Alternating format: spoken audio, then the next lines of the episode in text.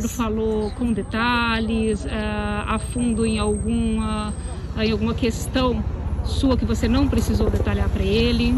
Me deu um conselho, na verdade uma orientação, né? inclusive em relação a, não, não apenas ao, de foro íntimo, mas inclusive em relação a bens materiais também, né? que não tinha como ele saber. Ela foi enviada pelo amigo Cesanildo e ele diz o seguinte, ó, Boa tarde, sempre fico intrigado com o fato de desencarnados de outras denominações não se manifestarem após não estarem além túmulo, tais como padres, bispos, papas, pastores, etc., para mostrar que existe um mundo ativo no além que difere do que pregavam quando encarnados, que o Espiritismo está com a razão. Por quê? Que pergunta bem interessante, né, meu amigo Cesanildo? O que acontece é o seguinte: primeira coisa, há algumas pessoas né, de outras religiões que sim, que enviam psicografias.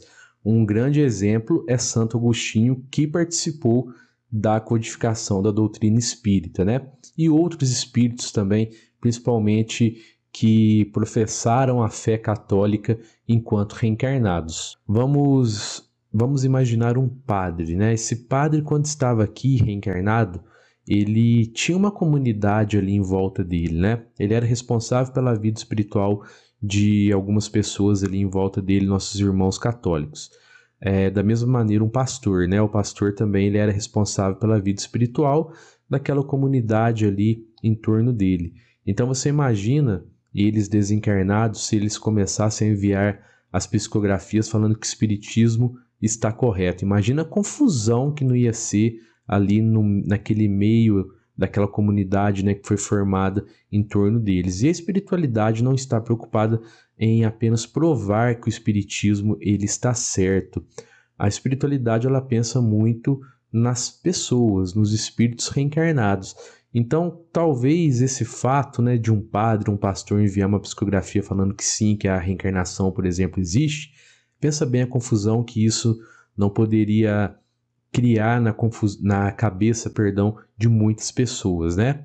Então o plano espiritual ele é muito zeloso em relação a isso, não é uma questão de provar. Se fosse uma questão simplesmente de provar, já, já haveria né, algumas comunicações mais efetivas nesse sentido de provar que, por exemplo, a reencarnação existe. Mas não é esse o propósito.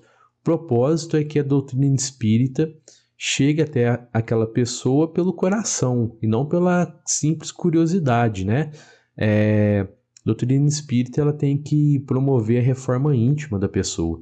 Então, às vezes, a pessoa conhecendo um processo de reencarnação, por exemplo, só porque o padre que ela acreditava, que ela, é, que ela seguia esse padre desencarnou e agora ele está enviando essas informações, talvez a doutrina espírita nem iria tocar né, o coração dessa pessoa. Talvez ela poderia ficar até um pouco revoltada, né? Pensa bem, o padre da minha igreja desencarnou, agora está enviando essas, essas cartas, essas psicografias. Sem contar que os nossos irmãos católicos, né, a maioria deles, né, os evangélicos, eles não acreditam na comunicação com os espíritos.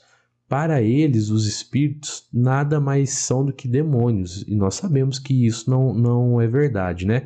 Então seria uma confusão gigantesca, eu acredito que iria mais atrapalhar do que ajudar nessa, nesse momento, né? O espiritismo ele vai chegar até todo mundo, né? Até todas as pessoas no momento certo, da maneira certa, tocando o coração dessa pessoa, para que a pessoa consiga então exercitar a reforma íntima dela.